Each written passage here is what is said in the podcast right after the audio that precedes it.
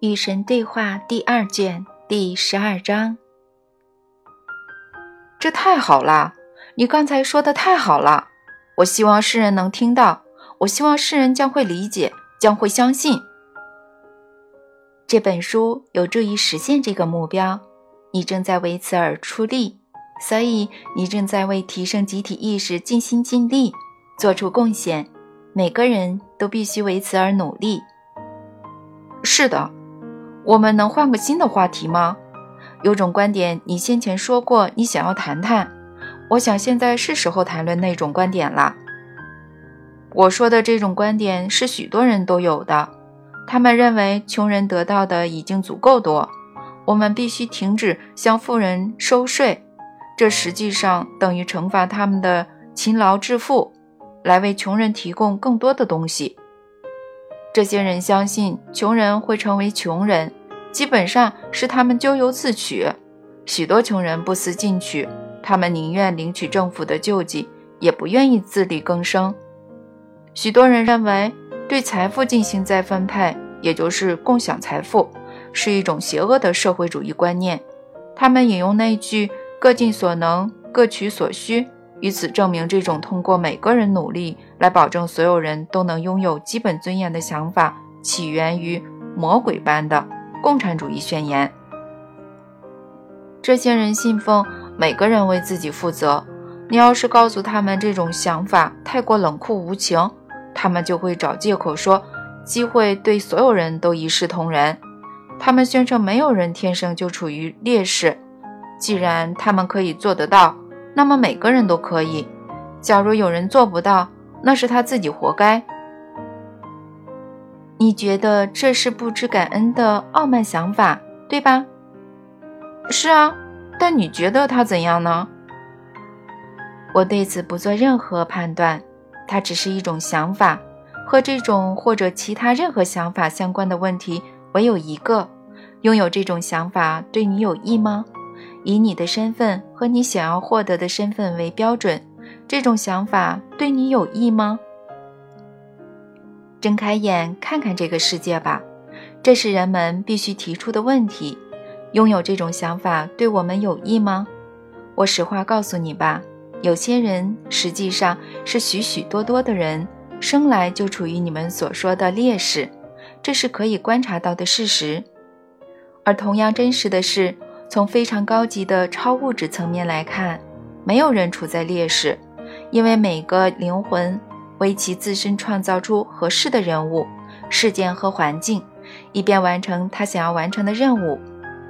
一切都是你选择的，你的父母、你的祖国、你重新进入这个世界后遇到的一切。同样的，在生命中的日日夜夜、分分秒秒。你选择和创造各种人物、事件和环境，所有这些注定会给你带来各种恰当、合适和完美的机会。你想要通过这些机会来认识你自己的真实身份。也就是说，若以灵魂想要完成的任务来看，没有人是处在劣势的。例如，灵魂也许想要投生于残缺的身体，或是进入专制的社会，或是承受巨大的政治经济束缚。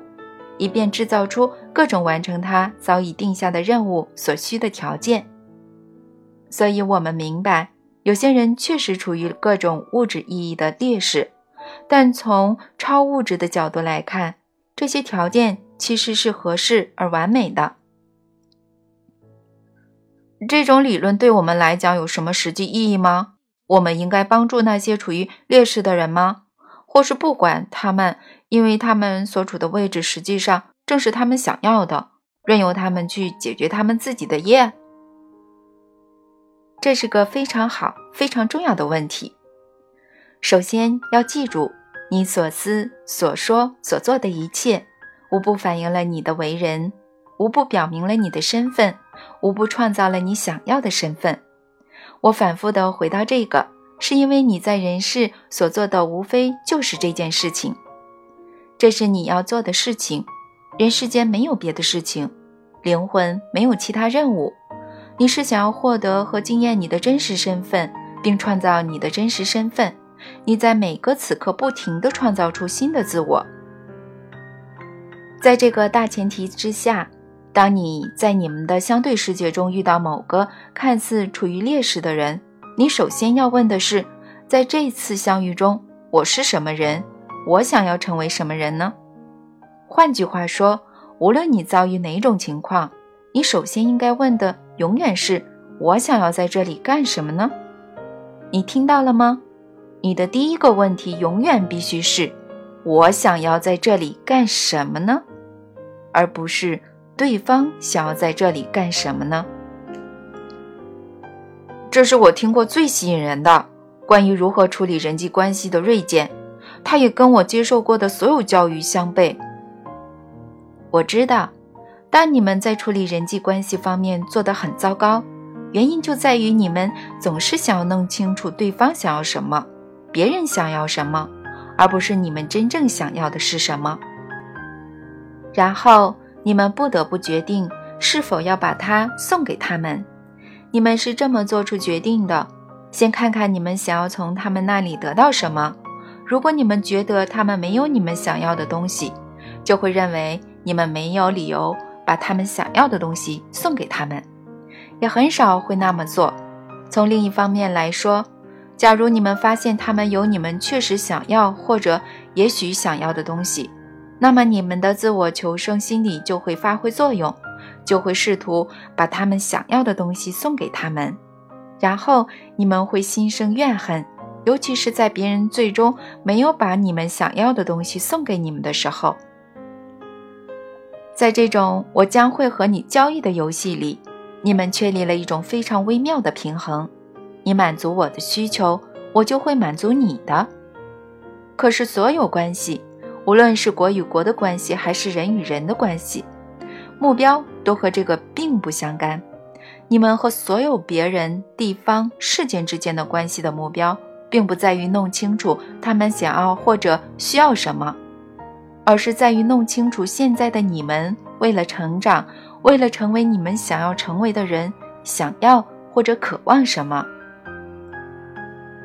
所以我给其他事物创造了关系。因为若非有关系，你们将会继续生活在你们出身的真空、虚无、永恒的鸿蒙之中。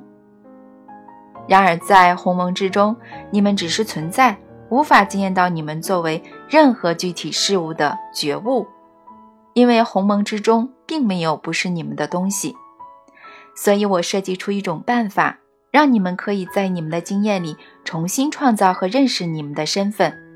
我为此向你们提供了：一、相对，在相对的系统里，你们可以作为某样相对于其他东西的事物而存在；二、遗忘，通过遗忘的过程，你们自愿选择彻底的失忆，这样你们就无法认识到相对世界只是幻想，而你们其实是宇宙间的全部；三、意识，在意识的状态中。你们得以成长，直到完全觉悟，然后在你们不断延伸意识的界限——其实意识是没有界限的过程中，变成真正的现实的神，创造和经验着你们自己的实在，扩张和探索那个实在，改变和重新创造那个实在。在这个模式里，意识便是一切。意识，你们对真正觉察到的事物的意识。是所有真相的基础，因而也是所有真正灵性的基础。可是有什么意义呢？你先让我们忘记我们的身份，就是为了让我们可以忆起我们的身份吗？不全是，你们还可以创造你们的身份和你们想要获得的身份。这是那种让神成为神的行动，这是那种让我通过你们。成为我的方法，这是所有生活的意义。通过你们，我惊艳到我的身份和本质。没有你们，我能够认识它，却无法惊艳他。认识和经验是两回事。要是让我选，我肯定会选择经验。实际上，我确实选择了经验。通过你们，这好像跟我原来的问题没有关系吧？哎呀，让神只谈某个话题很难了。我喜欢借题发挥。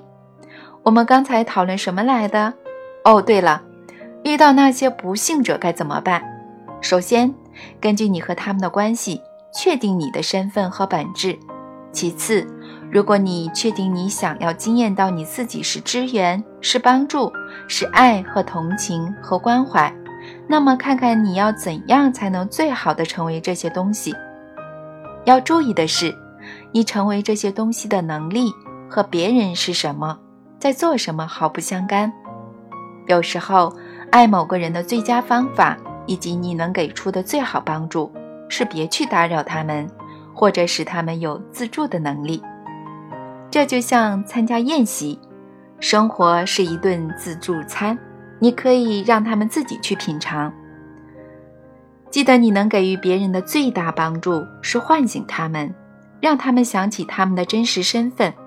这么做的方法有许多，有时候是个小忙，推他们一下，拉他们一把，给他们一点鼓励；有时候则是任由他们去走他们的路，去行他们的道，去踏他们的径，而你别加以干涉或者干预。所有父母都知道这个选择，每天为之苦恼不已。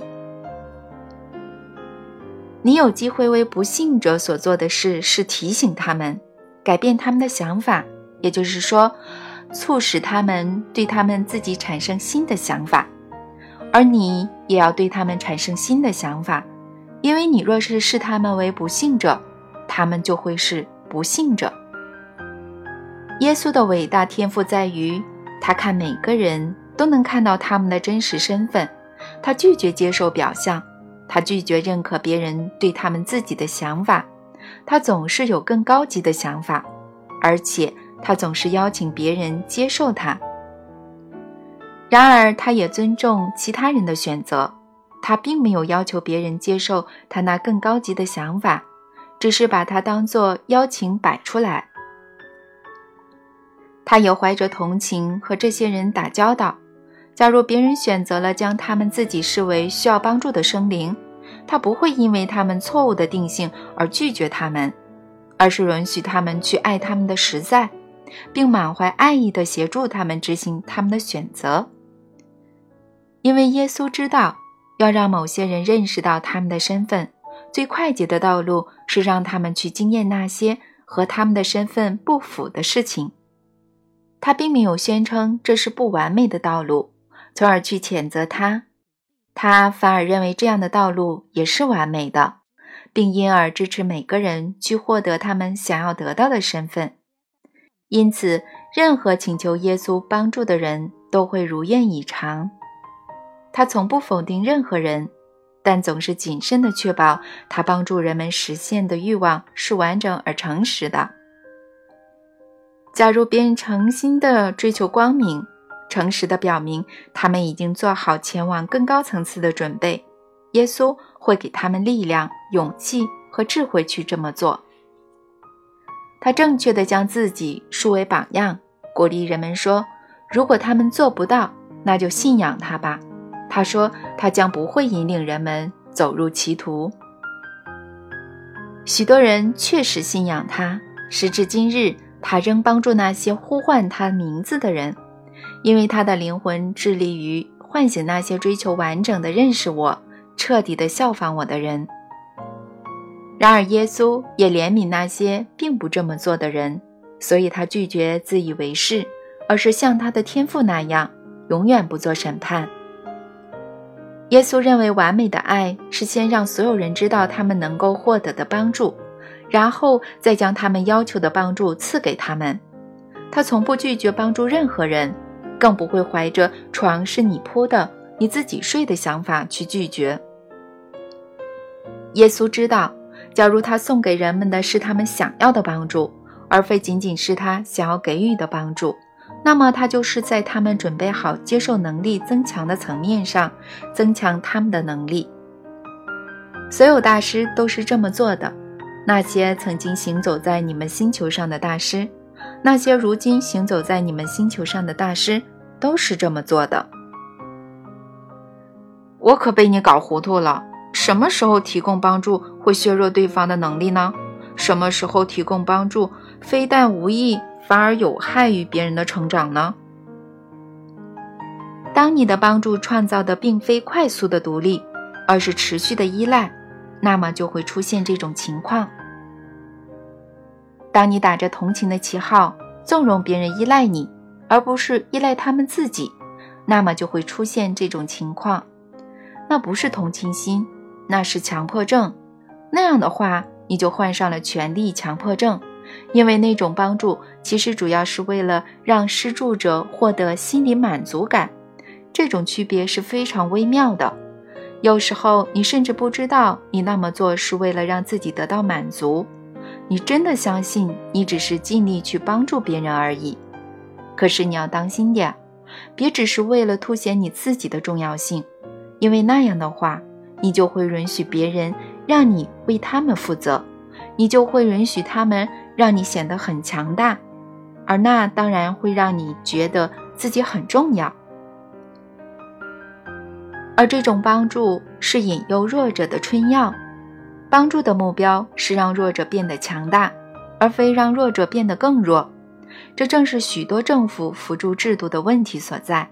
因为他们所做的通常是后者，而非前者。政府出台辅助制度，可能是为了巩固自身的统治。这些政府的目的可能是为了证明他们有存在的必要，因为他们能够帮助那些他们想要扶持的人。政府的辅助都应该有个限度，它可以在人民确实需要帮助的时候扶助他们。但不能让人们养成对辅助的依赖，而是让他们学会自食其力。政府明白帮助就是权利，所以政府会向尽可能多的人提供尽可能多的东西。因为政府帮助的人民越多，帮助政府的人民就会越多。凡是得到政府支持的，无不支持政府，那就不应该对财富进行再分配。共产主义宣言是撒旦的宣言。撒旦当然是不存在的，但我明白你的意思。各尽所能，各取所需。这句话蕴含的思想并不邪恶，它很美丽。它无非是用另一种方式说“四海之内皆兄弟”，有可能变得丑陋的是对这种美丽思想的落实。分享必须是一种自发的生活方式。而不能是政府强行施加的命令，分享应该是自愿的，而不是受到强迫的。但我又想和你争论了：最好的政府就是人民，人民视政府的各种制度为生活方式，他们通过这些机制分享社会的财富。而且我想指出的是，人民通过他们的政治体制集体的选择了这么做，因为历史反复的证明给人民看。那些有者绝对不会和无者分享他们的财富。俄罗斯的农民就算等到天荒地老，也等不来俄罗斯贵族分享其财富。后者往往通过农民的辛苦劳动来获利和增加财产，贵族只留给农民勉强够活命的口粮，以此奖励他们继续在土地上耕作，让拥有土地的贵族变得更加富有。这哪是相互依存的关系啊？就不公平程度和腐败程度而言，这种只有你帮助我，我才会帮助你的社会关系，比政府发明的任何制度都要厉害得多。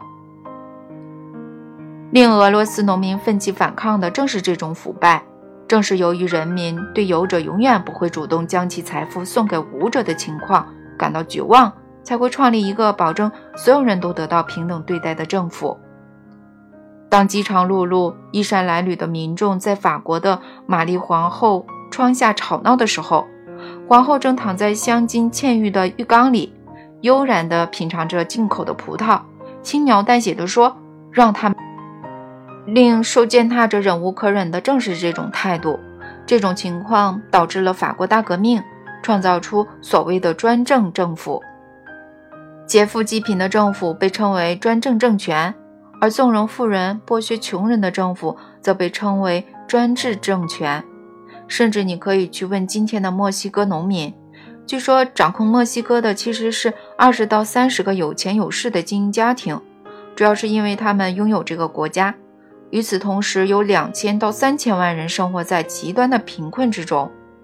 所以，墨西哥农民在1993年和1994年发起革命，以此迫使该国的精英政府承认他有帮助人民的责任，至少应该让人民能够谋得三餐温饱。这就是精英政府和民有、民治、民享政府的区别。难道人民政府不正是由那些对自私的人性感到绝望的愤怒的人们所创立的吗？难道政府制度不正是为了补救人类不愿意相濡以沫的本性而出现的吗？难道政府没有制定众多公平住房法律、儿童劳工法案和支持有孩子需要抚养的单身母亲的制度吗？难道政府的社保制度不是为了向老年人提供他们的家人不愿或者无力提供的东西吗？我们仇视政府的管制，可是，在没有管制的时候。我们又不愿去做那些必须做的事，你说我们到底应该怎么办呢？据说从前有些煤矿工人的工作环境特别糟糕，后来政府要求那些肮脏而富有的矿主清理他们肮脏的煤矿，那些矿主为什么不主动去做呢？因为那会降低他们的利润。富有的矿主根本不管危险的矿井里要死掉多少贫穷的工人。才能让利润延续和增长。从前的初级工人从企业得到的薪酬跟奴隶的待遇相差不多。后来政府强制推行最低工资政策，有些人想要回到美好的过去。他们说：“那又怎样呢？企业家毕竟提供了岗位呀，难道不是吗？再说了，经营风险是谁来承担呢？工人吗？不是的，承担全部风险的是投资者。”是企业家，所以他应该得到最大的回报。凡是认为雇主应该尊重那些为他赚钱工人的人，无不被称为共产主义者；凡是认为住房福利不应该拒绝某些肤色的申请者的人，无不称为社会主义者；凡是认为女性不应仅因性别而得不到录用或升职的人，无不被称为激进女权主义者。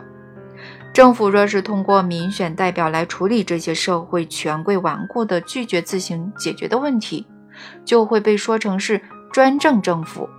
得到政府帮助的人不会这么说，只有那些本身拒绝提供帮助的人才会这么说。现在医疗保健领域出现了更为明显的例证。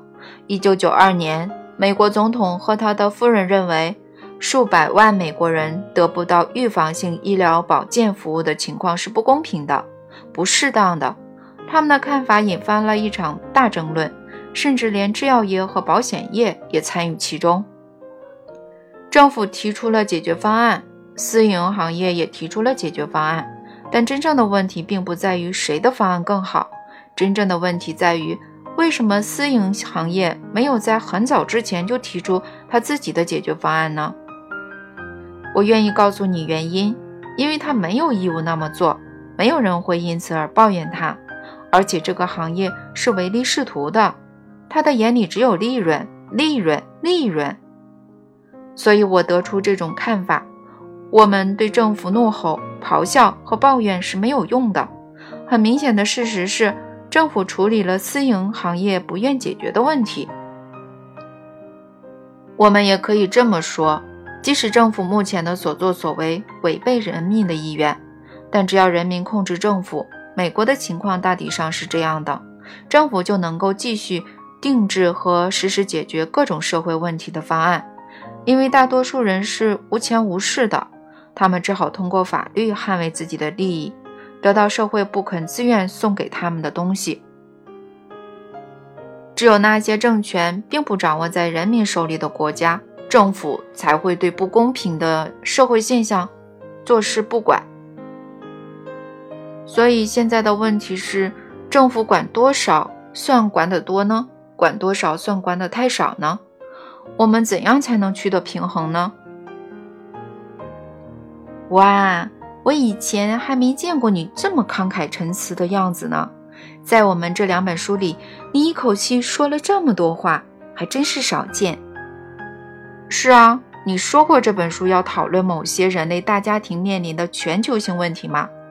我想我刚才提出了一个大问题。是的，你说的很好。数百年来，从汤恩比到杰弗逊，再到马克思，每个人都想解答这个问题。好吧，那么你的对策呢？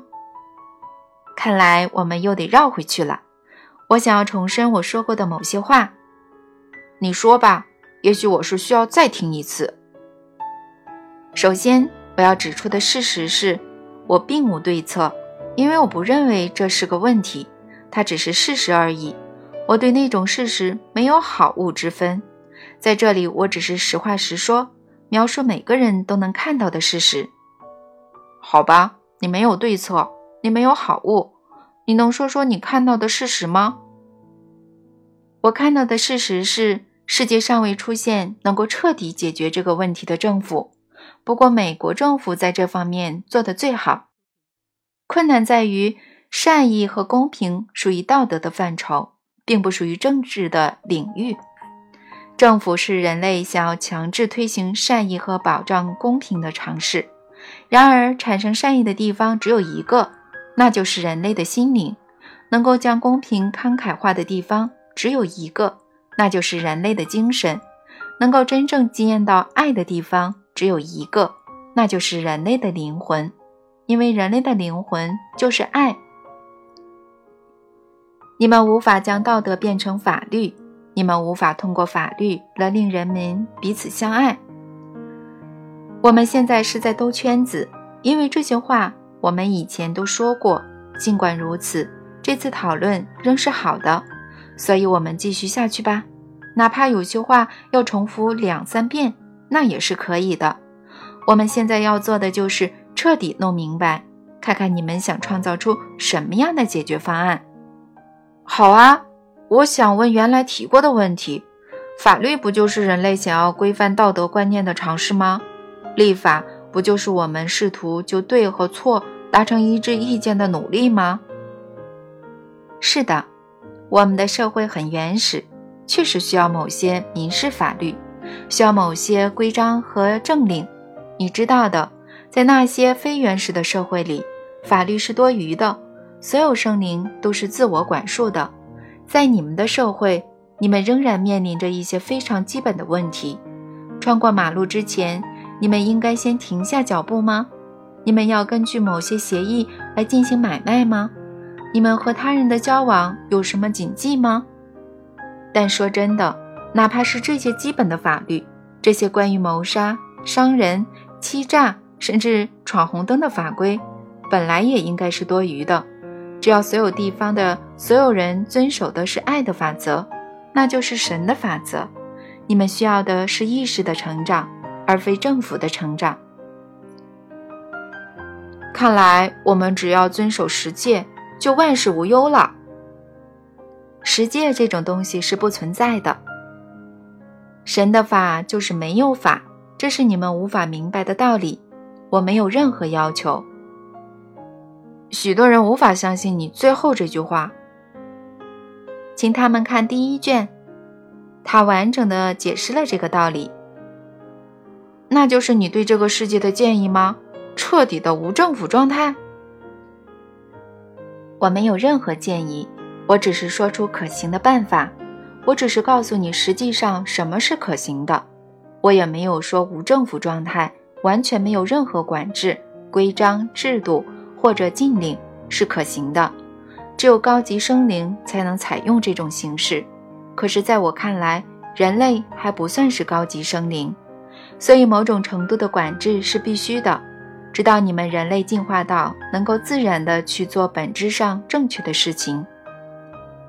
在这之前，你们设立政府是非常明智的做法。你刚才说的那句话一针见血，无懈可击。当人们能够自己做主的时候，他们往往不会去做对的事。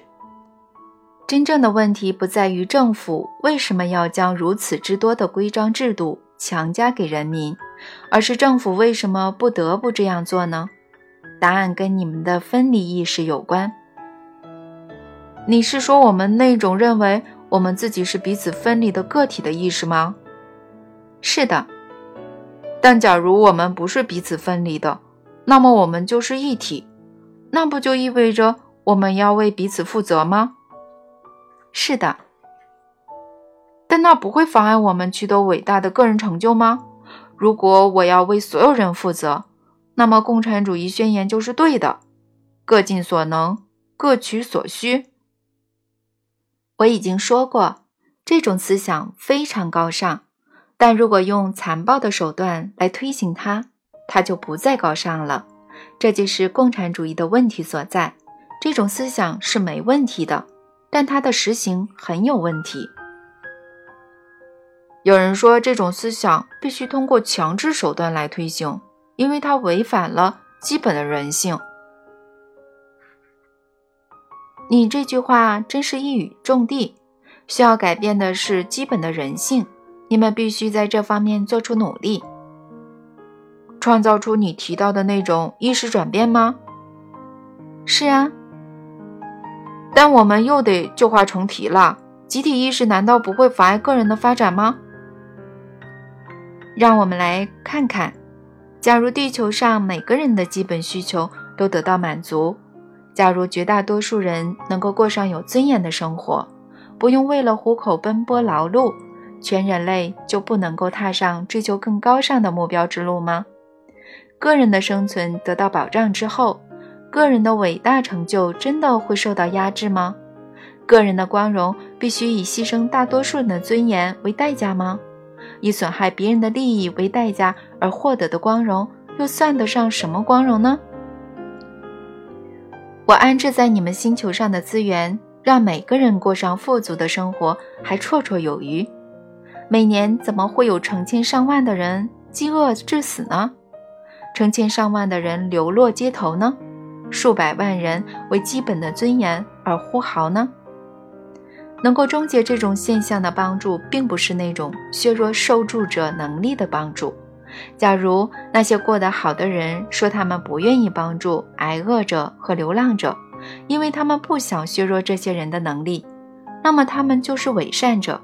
因为没有人能够在其他人陷入绝境的时候还能真正过得好。要看社会的进化程度有多高，只要看他对其最弱小的成员有多好。正如我说过的，最难的是找到帮助人们和伤害他们之间的平衡。你能指点我们吗？总的指导方针是这个：在无法确定的时候，永远要本着同情心去行动，哪怕会因此而犯错。用下面的问题来判断你们是在帮忙还是在伤害。得到你的帮助之后。你的同胞是进步了还是后退了呢？是变大了还是缩小了呢？是更有力量还是更加无能了呢？有人说，如果你把一切东西都送给人家，他们将会变懒，不会再那么勤奋的工作。可是他们为什么必须为在生活中拥有基本尊严而勤奋工作呢？这世界的资源不够全部人使用吗？为什么无论什么东西都必须勤奋工作才能得到呢？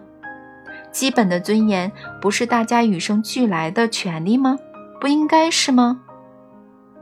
如果有人想要得到比基本的生活保障更多的东西，比如说更多的食物、更大的住所、更好的衣服，那么他应该通过努力去实现这些目标。但地球上的资源足够所有人用。为什么连生存都是人们奋斗的目标呢？这正是人类面临的核心问题。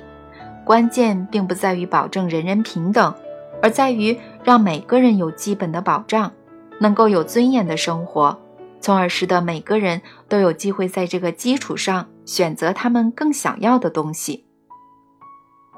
有些人会说，有的人就算得到机会，也不去珍惜。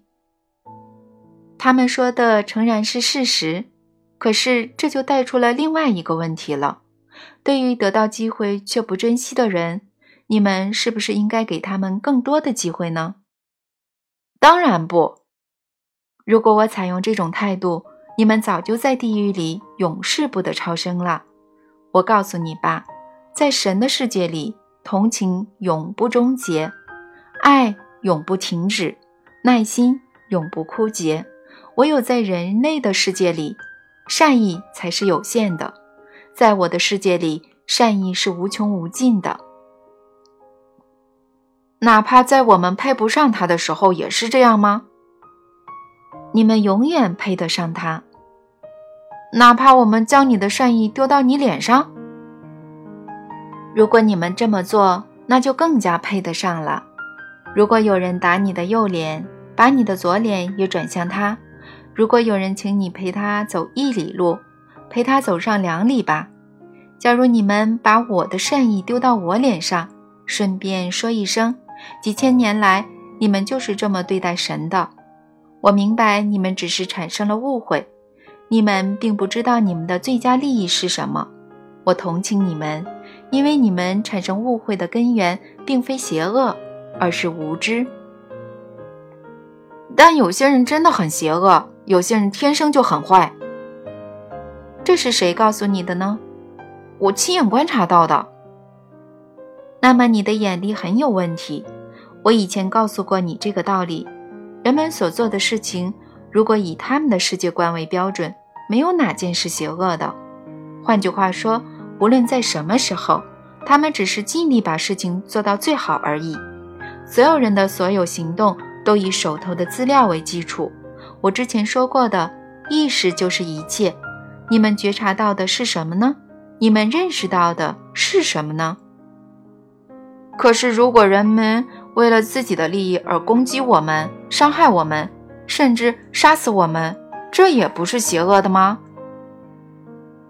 我早就告诉过你了，所有的袭击都是求助的呼声，没有人真的渴望伤害别人。那些这么做的人，对了，也包括你们自己的政府，之所以这么做，是因为他们错误地认为这是获得他们想要的东西的唯一办法。我已经在这本书里大略地给出了更高级的方法，可以用来解决这个问题。只要毫无所需就可以，可以有偏好，但别有需求。然而，这是非常高级的存在状态，这是大师的境界。就地缘政治而言，全世界为什么不联合起来，着力于满足每个人最基本的需求呢？我们正在这么做啊，正在尝试这么做。人类历史已经过了几千年，这就是你们取得的最大成就吗？实际上，你们几乎根本没有进化，你们仍然抱着每个人为自己负责的原始心态去行事。你们破坏地球，掠夺它的资源，剥削它的人民，全面地排挤那些反对你们这么做的人，蔑称他们为激进分子。你们这么做全是为了你们那些自私的目标，因为你们养成了一种用其他办法无从维持的生活方式。每年你们必须砍伐数百万英亩的树木，否则你们就没有报纸可看。你们必须把保护地球的臭氧层消耗掉数英里后，否则你们就不能用头发定型喷雾。你们必须将山河和溪流污染得不可复原，否则你们就无法得到更大、更好、更多的工业产品。你们必须剥削你们之中获取最少财富、拥有最少权势、得到最少教育、领悟最少道理的人，否则你们就无法以从未听闻和多余的奢侈生活在人类等级的最上端。最后，你们必须否认你们正在这么做，否则你们会连你们自己都受不了。你们无法由衷的认可简单生活，让别人能够活下去。对你们来说，这句“汽车保险杠”的标语太过简单，它对你们要求的太多，要你们割舍的也太多。毕竟，你们十分辛苦的工作才拥有这些。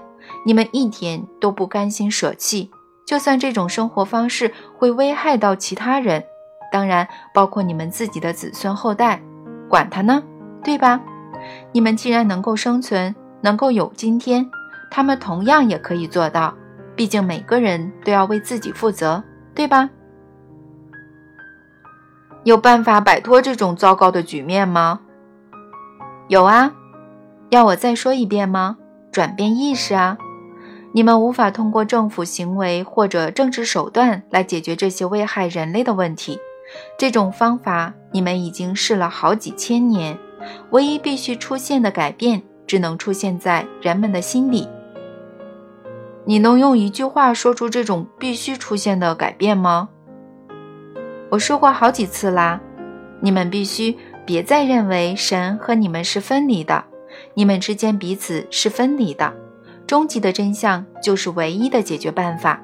宇宙间没有和其他任何事物分离的东西，万事万物均是生活的脉络，它们本质上是相互联系、相互依赖、相互影响、相互交织的。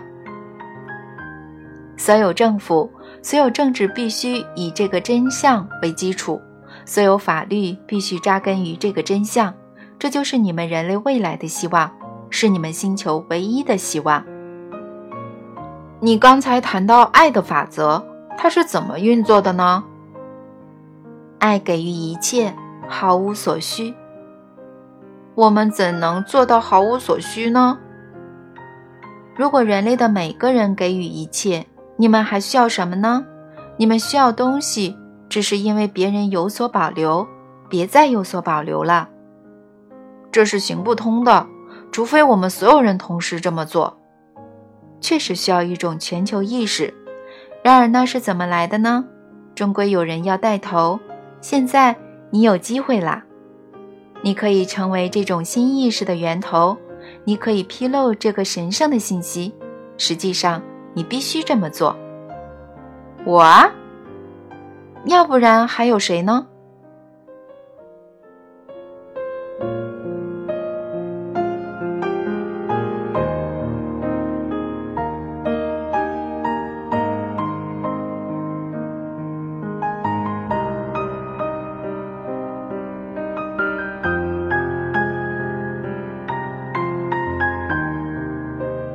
节目，下载荔枝 FM 收听。